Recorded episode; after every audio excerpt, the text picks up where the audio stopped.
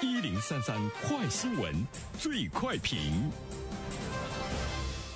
焦点时间快速点评，接下来我们关注近日广西大学思政教育网站与无声发布女生安全攻略，其中包括呢女生不要穿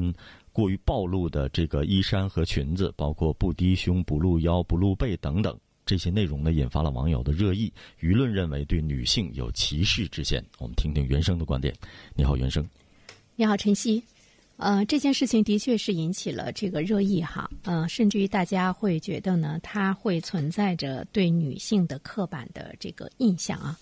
呃，我也仔细看了一下发布在二零二零迎新专题中的。安全教育提示，这里面呢，我个人觉得哈，应该是更多的是体现了学校呢对女生安全的一种呢这个关注。我们看到规定的呢，相对比来说会是比较这个详细，除了着装之外，包括住宿、包括出行、包括乘车、九大方面，都做了呢安全的这个提醒啊。比如说你出去的时候，在人生地不熟的地方，最好呢搭乘公共交通工具啊。像你无缘无故献殷勤，或者是特别热。情的异性呢，你要保持着这个警惕，不要被他们花言巧语呢迷惑。呃，当然也对呢穿着呢有着一些这个规定啊。呃，其实呢它是一种嗯提醒和建议，比如说不要穿过分暴露的衣衫和裙子，不低胸、不露腰、不露背啊，防止产生诱惑。大家可能会觉得，呃，认为现在的一些社会上产生的犯罪的行为，比如说男性对女性的侵害，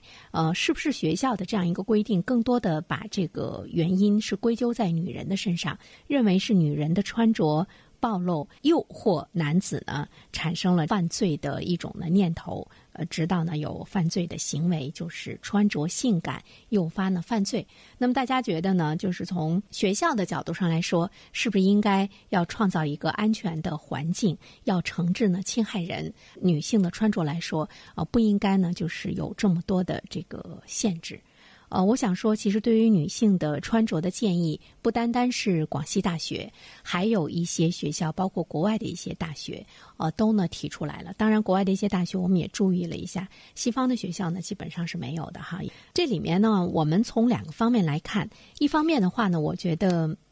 女性的穿着。其实它本身背后呢，它是反映了你自身的一种审美的观念，同时呢是在向别人透露着你的一些个人的信息，包括呢你的这种气质、精神、你的身份、你的文化气质、你的教育的这个背景。呃，我相信，比如说你的丈夫或者是你的这个男朋友，他们可能。不会呢，让你穿的特别的这个火爆，在一些公共的这个场合，呃，这里面可能会让大家对你呢下一些不恰当的定义。所以说，呃，我觉得就是一个女人最终应该怎么样打扮自己，是在于他对于他自身的这样的一种的这个定位。